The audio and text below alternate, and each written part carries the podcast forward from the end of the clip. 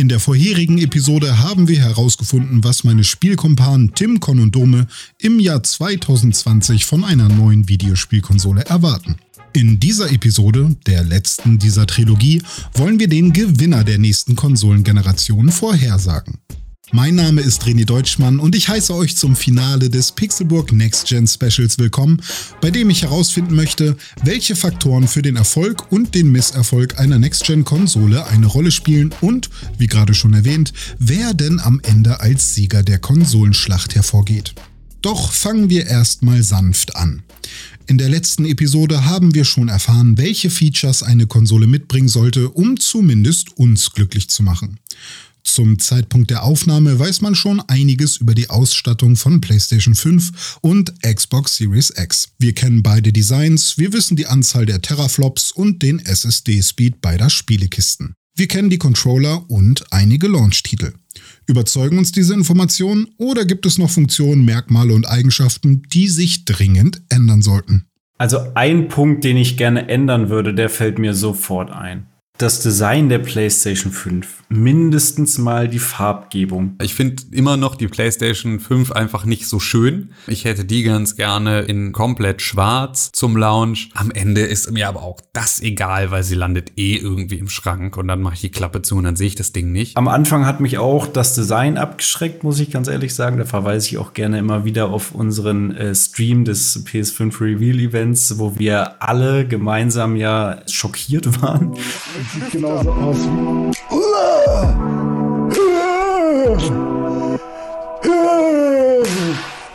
Was ist das?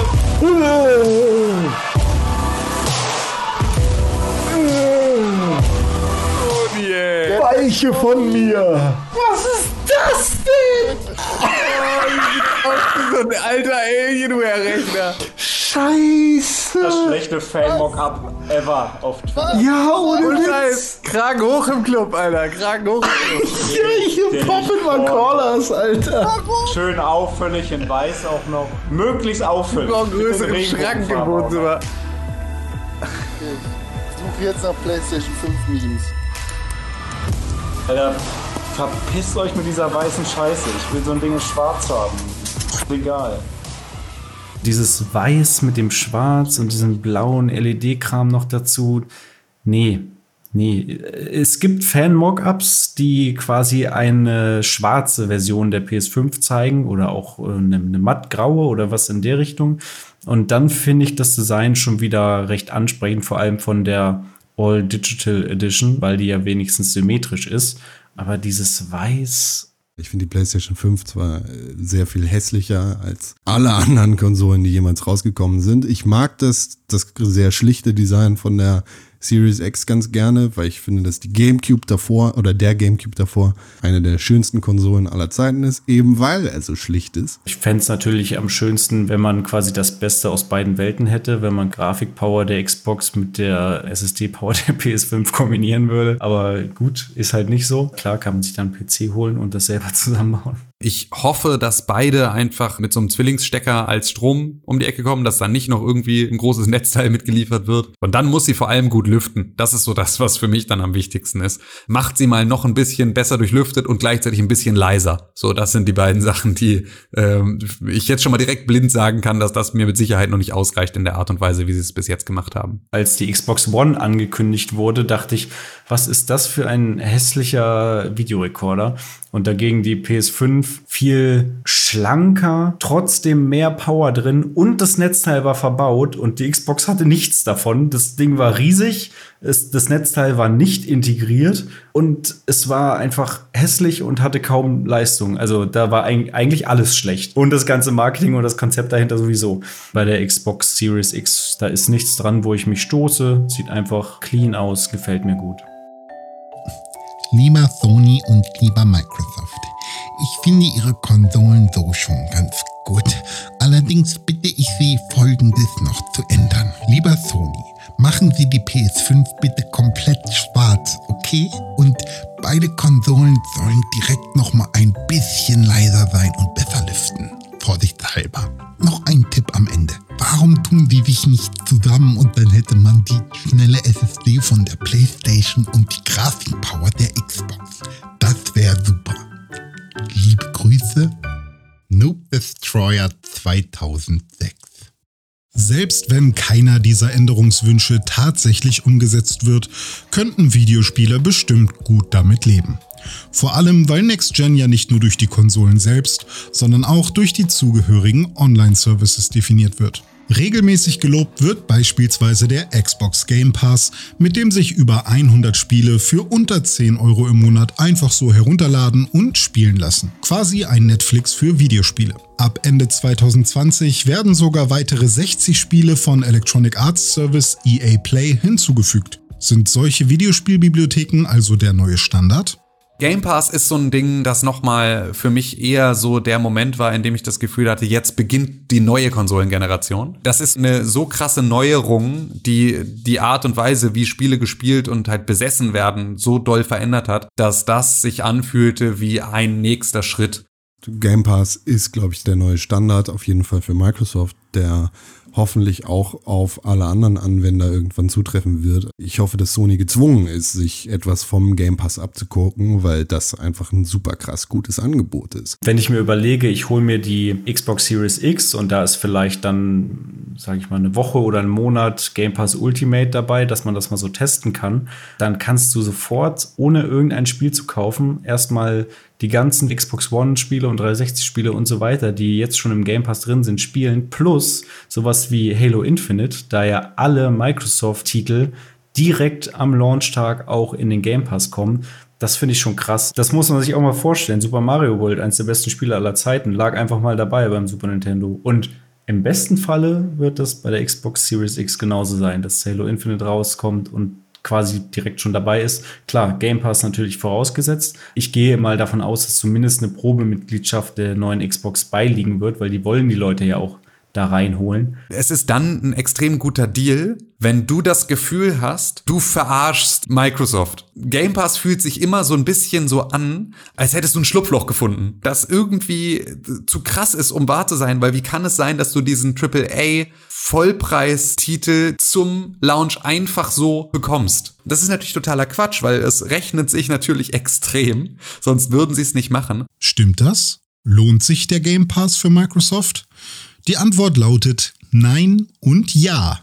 Wie so oft gibt es keine einfache Antwort auf eine Frage, die man unterschiedlich auslegen kann. Doch schauen wir einfach mal auf die Fakten. Ende April 2020 zählte der Xbox Game Pass 10 Millionen Abonnenten. Zum Vergleich, 90 Millionen Abonnenten haben Xbox Live Gold. Xbox-Marketing-Chef Aaron Greenberg sagte in einem Interview mit What's Good Games Ende Juli 2020, dass Microsoft derzeit keine Gewinne mit dem Game Pass erziele, auf lange Sicht aber zuversichtlich sei, dies zu schaffen. Mehr öffentliche Fakten haben wir derzeit leider nicht.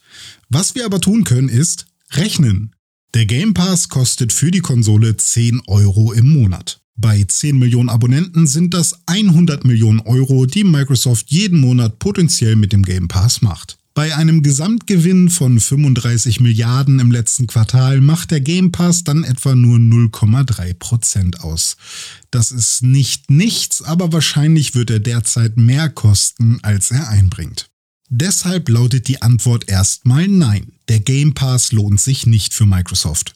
Auf lange Sicht wird er sich aber mit einer hohen Wahrscheinlichkeit lohnen, da das Unternehmen offensiv und fast schon aggressiv dafür sorgt, dass man sich als Videospieler schon fast albern vorkommt, den Deal nicht anzunehmen. Eine Nutzerschaft von 10 Millionen in weniger als drei Jahren zu erreichen, ist allerdings auch eine ordentliche Leistung. Irgendwann wird der Wendepunkt erreicht sein, an dem es genug monatliche Abonnenten gibt, die regelmäßig ihre Gebühren zahlen, sodass die Rechnung aufgeht. Die Masse querfinanziert sich quasi selbst ein großes Spieleangebot. So, weiter im Text. Game Pass und Crossplay sind so diese beiden Elemente, die für mich gesagt haben, okay, es geht jetzt weiter. Da kommt was Neues. Ich würde jetzt nicht erwarten, dass Sony jedes First-Party-Spiel in den eigenen Game Pass mit einfügt, aber eine große, verlässliche Bandbreite an Videospielen, die dir jederzeit zur Verfügung stehen, wäre von Vorteil. Es gibt auch Leute, die sagen, nö, interessiert mich nicht. Ich will nur Call of Duty spielen, FIFA spielen und was weiß ich, irgendein anderes Spiel. Die sind nicht im Game Pass. Ich kaufe mir quasi im Jahr drei Spiele und damit ist gut.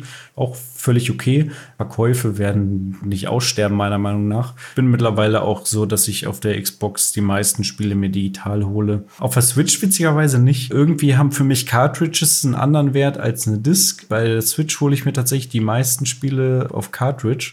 An dieser Stelle würde ich gerne eine kleine Exkursion machen. Ich kenne dieses Gefühl nämlich auch. Als die Nintendo Switch neu war, habe ich mir jedes Spiel dafür noch auf Cartridge geholt.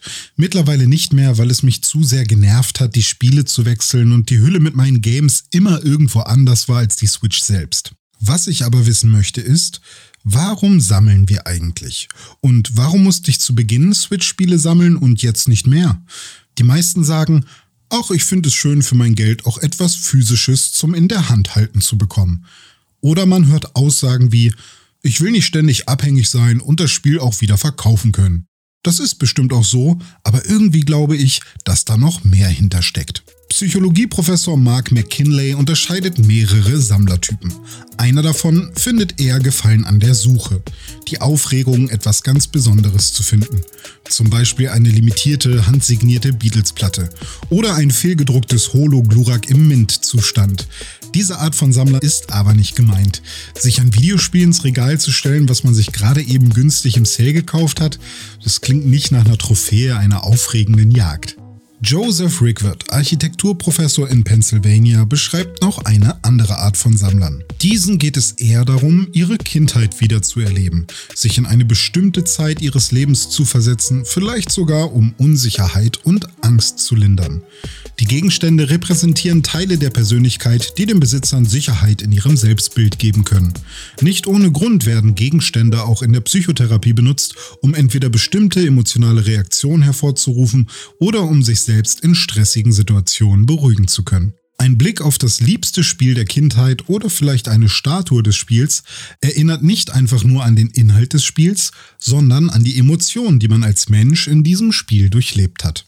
Einige Menschen brauchen bzw. wollen diese Impulse mehr als andere und das ist auch okay. Es ist nur ziemlich schwierig zu einem digitalen Produkt, was man nur sehen kann, wenn man auf einen Screen schaut und sich durch Untermenüs klickt, eine Bindung aufzubauen. Die Impulse von außen fehlen. Das bedeutet natürlich nicht, dass Menschen, die ihre Zimmer mit Sammelobjekten vollstellen, nur in der Vergangenheit leben und Menschen, die gar nicht sammeln, entweder emotionslose Steine sind oder sich nicht erinnern wollen, weil die Zeit bisher nicht erinnernswert ist. Der Grad des Sammelns hängt von vielen Faktoren ab, die sich von Person zu Person unterscheiden. Und jeden Tag, wenn ich mein Regal mit dem Link in der Hylia-Rüstung sehe, bin ich zumindest in Bruchteil einer Sekunde glücklich und erinnere mich an meinen Entdeckerdrang und meine Begeisterung, während ich drei Tage am Stück nichts anderes machen wollte, als Breath of the Wild zu spielen. Jetzt schütteln wir uns alle einmal und pusten in unsere Cartridges, denn wir beenden die Exkursion und reisen zurück in die Zukunft. Im Game Pass wird auch Microsofts Game Streaming Service xCloud enthalten sein, der sich nicht nur hinter Nvidia GeForce Now, PlayStation Now und Google Stadia einreiht, sondern nach vorne stürmt und die Führung übernehmen will. Wird mit der Next Gen das Streamen von Videospielen relevanter? Ich glaube, dahinter steht ein größeres Problem, an dem weder Microsoft noch Sony was ändern kann. Und das ist die deutsche Internetinfrastruktur. Und solange wir da nicht nur europäisches, sondern weltweites Rücklicht sind, kann so ein Service auch nicht ganz so gut genutzt werden. Ich erlebe immer wieder, dass meine Internetleitung vor allem abends in die Knie geht, wenn ich einen Film streame. Und das kann ich beim Spiel überhaupt nicht haben. Dementsprechend, ja, cool, nettes Feature. Sony macht das ja auch schon länger. Äh, solange das Internet halt Müll ist, können die Spiele auch nicht gut sein. Ich glaube, Videospiel-Streaming wird sehr viel stärker jetzt kommen und wird auch für uns relevanter. Ich habe mich jetzt gerade in den letzten Tagen und Wochen sehr viel mit 5G-Technologie auseinandergesetzt und ich glaube, dass da tatsächlich nochmal ein ganz ordentlicher Paradigmenwechsel passieren wird. Das heißt also, wir werden hier das, was wir gerade beispielsweise in Deutschland über Breitbandausbau verkackt haben, wird jetzt vielleicht dann über 5G-Ausbau gedeckelt, so dass man dann halt sagt, okay, vielleicht habe ich eben hier nicht mehr DSL aus der Wand, sondern vielleicht habe ich hier einfach meinen 5G-Router in der Wohnung stehen. Der ermöglicht mir irgendwie viel höhere Übertragungsraten und viel latenzfreieres Runterladen von Inhalten. Dann ist, glaube ich, auch dieses ganze Videospiel-Streaming-Thema nochmal wichtiger. Ich bin auch wirklich gerne bereit dazu, Geld für meine Spiele auszugeben. Nicht nur in so einem Abo-Modell. Wie gesagt, mit meinen anderen Medien mache ich das genauso. Ich versuche mich von Abo-Modellen zu trennen und die Inhalte, die ich besitze, tatsächlich zu besitzen und nicht nur zu mieten. Ich will nicht davon abhängig sein, dass mir Sony oder Microsoft irgendwann sagt, oh, jetzt ist, ist jetzt nicht mehr mit drin, kannst du nicht mehr spielen. Ich glaube, solche Services sind sehr, sehr gut dafür geeignet, Spiele auszuprobieren und zu sehen, ob man daran Spaß haben könnte. Und wenn man entsprechend Spaß hat, dann kann man auch ein bisschen mehr Geld dafür ausgeben und sie für immer spielen. Zeitlich begrenzte Demo sozusagen. Ich bin auch gespannt auf Project X Cloud, das ja jetzt auch Teil des Game Pass Ultimate werden soll. Wenn du dir ein Spiel runterlädst, dann kann das ja auch mal ein bisschen länger dauern. Wenn man dann aber das quasi irgendwie mit xCloud kombinieren könnte, das heißt, du kaufst irgendein Spiel XY und es muss jetzt erstmal 100 Gigabyte runterladen. Du kannst aber sofort spielen, weil du quasi das über xCloud erstmal spielst, bis es runtergeladen ist oder sowas. Das wäre ganz interessant das ist was, was sich irgendwie immer ein bisschen schon veraltet angefühlt hat in den letzten Jahren, dieses Festplatte aufräumen der Playstation, um jetzt das nächste Spiel zu installieren, während irgendwie alle anderen Geräte hinter sich selber aufräumen und sagen, hey, das hast du lange nicht benutzt, das packen wir jetzt irgendwie wieder in die Cloud und wenn du es haben willst, dann laden wir es im Hintergrund runter, ohne dass du es großartig mitbekommst. Und ich glaube, dass man auch sich zu sehr an anderen Stellen daran gewöhnt, diese Probleme nicht mehr händisch lösen zu müssen, dass man irgendwann sonst frustriert ist, wenn es bei den Konsolen dann der einzige Ort ist, an dem ich noch meine Festplatte aufräumen muss. Es scheint also genug Ansatzpunkte und Ideen für zukünftige Features und Updates zu geben, die Konsolenhersteller in ihre Produkte verbauen können. So zukunftsträchtig wir nach vorne schauen, so wichtig ist es aber auch, das Hier und Jetzt und vielleicht die Vergangenheit im Blick zu haben. Ein Konsolenhersteller und Videospielentwickler mit einer mittlerweile fast 50-jährigen Gaming-Vergangenheit ist Nintendo. Dort scheint man sich nicht allzu viele Gedanken über die Next Gen zu machen, sondern den Fokus mehr auf sich selbst zu richten. Ganz ehrlich, ich glaube, Nintendo spielt sein eigenes Game. Sony und äh, Microsoft oder Xbox sind keine Konkurrenz für Nintendo. Nintendo macht Nintendo-Sachen. Und das ist auch gut so. Nintendo lebt im eigenen Kosmos und ist keine Konkurrenz für Sony oder Microsoft und andersrum. Nintendo hat sich jetzt so ein bisschen aus dieser ganzen Geschichte rausgezogen mit der Switch. Diese Sonderstellung hat ihnen zumindest jetzt mit dem Launch der Switch extrem gut getan.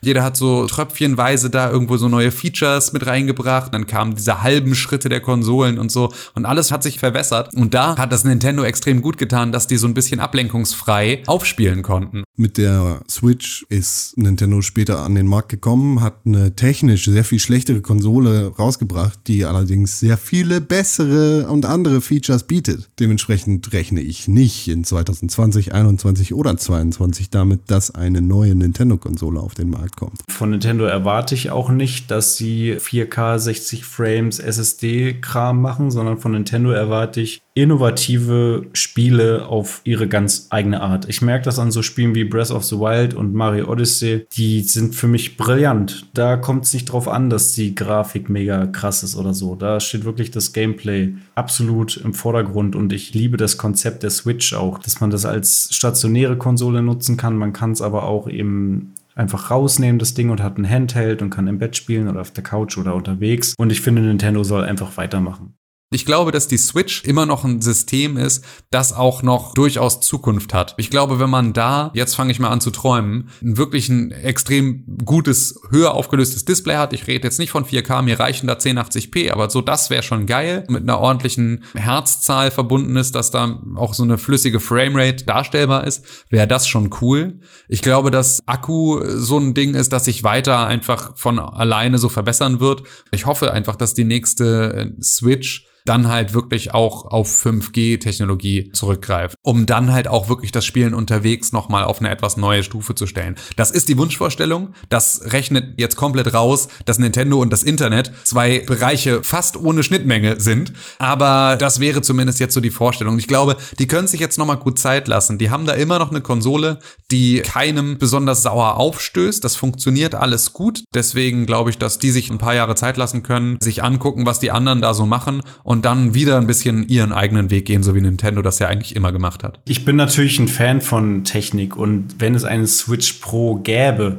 die einen 1080p Bildschirm hat vielleicht und die einen besseren Prozessor hat, eine bessere Grafikleistung, vielleicht sogar mit bis zu 4K Grafik im Docked Mode, natürlich würde ich das mitnehmen äh, würde mir wahrscheinlich jetzt trotzdem nicht mehr Spaß machen oder so. Also man hat da schon eine gute Baseline einfach aktuell. Nintendo-Spiele sehen besser aus, nicht weil sie technisch besser sind, sondern weil einfach eine andere Grafik dahinter steckt, beziehungsweise eine andere Technik. Da steckt Liebe und Zeit drin. Und das nimmt sich Nintendo auch für die Konsolen. Wenn meine Switch dann kaputt ist, irgendwann kaufe ich auch die Switch Pro, aber äh, ich habe jetzt gerade kein Verlangen danach, eine neue Switch kaufen zu müssen. Ja, so eine Switch Pro wäre schon was Feines. Ich hätte schwören können, dass Nintendo sie schon längst hätte rausbringen wollen. Aber da lag ich wohl falsch. Womit ich aber richtig liege, ist das Release-Datum der Xbox Series X und S, das seit dem 9.9.2020 offiziell bestätigt wurde. Microsoft bringt beide Konsolen am 10. November heraus. Jetzt fehlt nur noch das Release-Datum der PlayStation 5 und dann kann der Kampf der Konsolentitanen endlich beginnen. Dann entscheiden wir nämlich, natürlich wieder mit unserem hart erarbeiteten Geld, welche Konsole am Ende als Gewinner dastehen soll. Je häufiger eine Konsole über den Ladentisch geht, desto stärker wird ihr Schlag und desto härter wird ihr Panzer. Ich will es wissen. Wer gewinnt den Konsolenkampf 2020? Die Videospieler gewinnen den Kampf. Konkurrenz belebt das Geschäft und wenn Microsoft und Sony sich jedenfalls auf der Oberfläche die Köpfe einhacken, dann gewinnen wir am Ende des Tages als Spieler, weil wir bessere Features bekommen und Crossplay ist ein Beispiel dafür. Das ist, liegt einfach auf der Hand, finde ich, weil Microsoft in einer Position ist, wo sie aufholen, wo sie sehen, sie haben sehr viel falsch gemacht mit der Xbox One am Anfang und das sind alles Dinge, die Gamer nicht haben wollen und ich finde, man sieht total, dass die jetzt wissen, was Gamer haben wollen und dass sie in diese Richtung arbeiten und die Xbox Series X muss jetzt einfach auch der Punkt sein, wo sie das jetzt endlich delivern. Sowohl von Hardware-Seite als auch von, von Spiele-Seite. Die haben ja auch ganz viele neue Studios gekauft. Sony ist sowieso seit der PS4 auf einem hervorragenden Weg. Hatten bei der PS3 auch viele Exklusivtitel, aber bei der PS3 hatten sie ja auch einiges am Anfang falsch gemacht, ähm, was sie mit der PS4 dann viel besser gemacht haben. Das heißt, ich sehe beide einfach sehr stark. Beide mit etwas unterschiedlichen Philosophien, wo man eben sehen muss, was dann am Ende besser sein wird oder was einem vielleicht besser gefällt. Ähm, muss ja nicht de facto eins besser sein als das andere, sondern erstmal nur anders. Und Nintendo eben als dritter Player, der eben auch seine ganz eigene Schiene fährt und auch einfach fantastische Spiele rausbringt.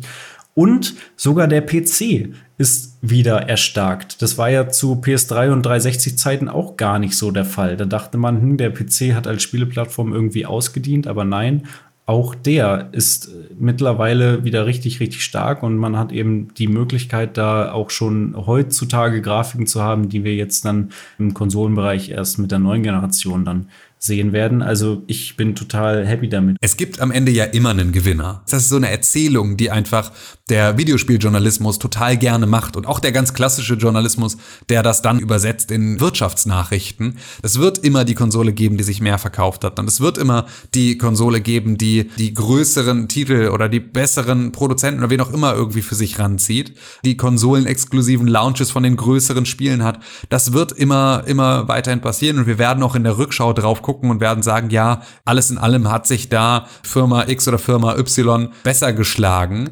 Wir hatten irgendwie PlayStation 2 als Konsolengewinner vor der Xbox Classic, auch wenn das nicht so richtig fair war. Wir hatten die Xbox 360 als Gewinner vor der PlayStation 3. Wir hatten jetzt die PlayStation 4 als Gewinner vor der Xbox One. Und ich gehe jetzt mal davon aus, dass wir jetzt die Series X als Gewinner sehen vor einer PlayStation 5 und dass sich das weiterhin so abwechselt. So hat auch der Branche bisher immer ganz gut getan, dass das so ist. Wenn wir uns die Zyklen der letzten zwei Videospielkonsolengenerationen anschauen, Xbox 360, Xbox One versus PlayStation 3 und PlayStation 4, dann wird Microsoft diese Konsolengeneration gewinnen. Jedenfalls am Anfang. Sony hat immer noch Market Share und den Top of Mind, vor allem in Europa, und wird dementsprechend auch langfristig gut handeln.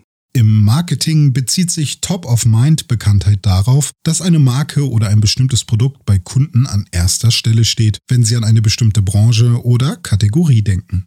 Wir sehen jetzt gerade schon irgendwie die gleichen Entwicklungen, die wir bei den anderen Konsolengenerationen gesehen haben. Derjenige, der in Führung ist, sagt, pff, kaufen die Leute sowieso. Und das ist in dem Fall Sony. Wenn man das Duell wirklich auf Sony und Microsoft runterbrechen will und sehen will, wer gewinnt quasi die kommende Konsolengeneration, die PlayStation oder die Xbox, woran bemisst man das? Bemisst man das an Hardwareverkäufen? Bemisst man das an Softwareverkäufen? Bemisst man das an generellem Gewinn? Den sie machen werden? Bemisst man das am Gewinn im Verhältnis zur vorigen Generation oder im Gewinn des gesamtunternehmerischen Kontexts oder in Konkurrenz zueinander? Finde ich ganz, ganz schwierig. Also woran man das dann am Ende festmachen will. Statistiken kann man ja immer schön rechnen. Potenziell würde ich sagen Sony. Wenn man sich mal die aktuellen Verkäufe von PS4 und Xbox One anguckt, ist Sony einfach ultra weit weg. Und selbst zu 360 Zeiten, wo Microsoft ein Jahr früher draußen war und wirklich sehr, sehr, sehr viele Vorteile am Anfang hatte, der PS3 gegenüber, waren sie am Ende ungefähr auf einem Level. Trotzdem hat es gerade mal so für ein Unentschieden gereicht. Es kommt aber ein bisschen auch drauf an, was Microsoft mit einer potenziellen Xbox Series S machen wird. Weil wenn tatsächlich eine Next-Gen-Konsole rauskommen wird, die, ja, sagen wir mal 199 Euro oder 249 Euro kostet und die PS5 und die Xbox Series X eher so 500 Euro kosten werden, dann wird das auf jeden Fall ein Vorteil sein. Ich fand diese ganze Diskussion schon immer eher etwas nervig, weil es natürlich eigentlich ja darum geht, genau jetzt über Crossplay da so ein bisschen Brücken zu bauen und nicht mehr so hohe Mauern. Es sind immer noch zwei Firmen, die auf dem gleichen Markt um die Gunst der gleichen Leute buhlen. Und das heißt, sie werden auch weiterhin mit Schlamm schmeißen und sie werden auch weiterhin versuchen, sich gegenseitig auszustechen. Und das heißt, du wirst um so eine Gewinner-Verlierer-Geschichte einfach nicht drum rumkommen. Okay, das klingt alles super und toll und nachvollziehbar, aber irgendwie ist das auch kein richtiger Boxkampf. Hier müssen die Fetzen fliegen. Wer hat denn jetzt gewonnen? Die Videospieler? Das ist so albern. Tim hat es schon richtig gesagt. Es muss immer einen Gewinner geben. Con und Tim sagen Xbox, Dome sagt PS5. Also richtig eindeutig ist das alles nicht. Ich habe einmal unsere Zuhörer und Follower bei Instagram und Twitter gefragt und eine Umfrage gestartet. Einen Tag lang konnte man auf beiden Plattformen abstimmen und entscheiden, welche Konsole in ihrer Lebenszeit mehr Einheiten verkaufen wird. Denn wie Dome schon richtig sagte, woran misst man einen Sieg? Und ich lege jetzt fest, an den absoluten Verkaufszahlen. Nachdem ich alle Doppelnennungen der Umfrage entfernt habe, blieben insgesamt 93 Stimmen übrig. 78 Personen haben für die PlayStation 5 abgestimmt, 15 für die Xbox Series X. Das ergeben 83% für die PlayStation 5 und 17% für die Series X. Die meisten glauben also, dass die PlayStation 5 das Rennen machen wird. Das ist interessant, denn in meiner Wahrnehmung hatte Microsoft die bisher bessere Kommunikation und eben auch den Game Pass samt xCloud. Dennoch scheint die PlayStation weiterhin, wie Con schon richtig erwähnte, den Top of Mind zu besitzen. Für viele steht vielleicht schon fest, dass die nächste Heimkonsole eine PlayStation 5 wird und darüber wird jetzt auch erstmal nicht länger nachgedacht. Warum sollte man auch, wenn man bisher immer zufrieden war? Vielen Dank jedenfalls an alle, die abgestimmt haben. Durch euch haben wir ein gutes Stimmungsbild erhalten.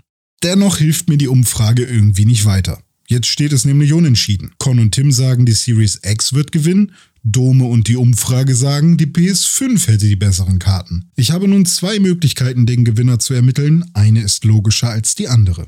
Ich könnte würfeln oder eine Münze werfen. Aber dann würde ich mein persönliches Glück messen und nicht das von Sony und Microsoft. Das ist also auch Quatsch. Viel sinnvoller ist es, sich die Umfrage noch einmal anzuschauen. Wenn die Mehrheit mit 83% für die PlayStation stimmt, dann ist das doch eine kollektive Einschätzung, auf die man sich verlassen kann, oder? Und da Tim, Dome, Con und ich selbst auch bei den Umfragen teilgenommen haben, ist unsere Meinung auch schon mit drin. Ja, da haben wir es doch. Die PlayStation 5 wird das Konsolenrennen gewinnen. Ganz eindeutig. Das wird ein Fest. Herzlichen Glückwunsch, Sony. Super. Fantastisch.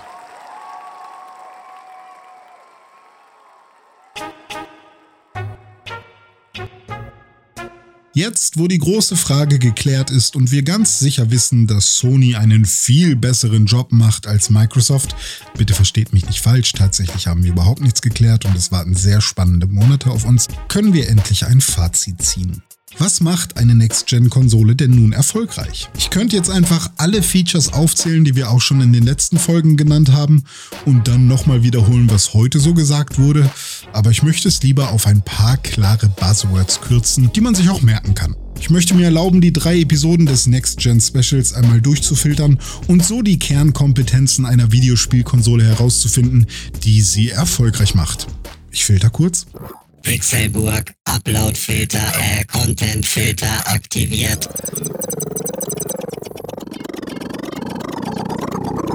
Fertig. Also, was muss eine Videospielkonsole im Jahr 2020 bieten, um erfolgreich zu sein? Sie muss interessante Spiele bieten. Sie muss ein gutes Preis-Leistungs-Verhältnis bieten. Sie muss neueste Technologie in kompakter Form bieten. Sie muss Spieler verbinden, bestenfalls plattformübergreifend. Sie muss Spiele flexibel zugänglich machen. Die Buzzwords wären dann also Spiele, Preis-Leistung, Technologie, Cross-Party-Play, Accessibility. Die Konsole, die diese Buzzwords am besten für uns Spieler umsetzt, wird jedenfalls für mich gewonnen haben. Und für euch? Gibt es noch andere Buzzwords, die ihr unbedingt mit aufnehmen würdet? Schreibt uns gerne, wenn ihr eure Meinung loswerden wollt. Alle Möglichkeiten, mit uns in Kontakt zu treten, findet ihr in der Beschreibung. Ich bedanke mich auch noch einmal ganz herzlich bei Tim, Con und Dome, die diesen Podcast mit Leben gefüllt haben und ihre Meinung ehrlich und zwanglos mitgeteilt haben. Vielen Dank für eure Aufmerksamkeit und bis zum nächsten Special oder sogar Donnerstag, wenn wir wie üblich eine neue Folge des Pixelburg Podcast veröffentlichen. Bis dahin und bleibt gesund. Alle Produktionen von Pixelburg sind kostenlos. Wenn euch unser Content gefällt und ihr uns unterstützen möchtet, dann tut das gern mit einer 5-Sterne-Bewertung bei Apple Podcasts, folgt uns bei Spotify, erzählt Freunden und Bekannten von uns und abonniert uns bei Instagram unter @pixelburg oder bei Twitter unter @press4games. In den Shownotes findet ihr alle Links und Handles, um mit uns in Kontakt treten zu können. Vielen Dank und bleibt gesund.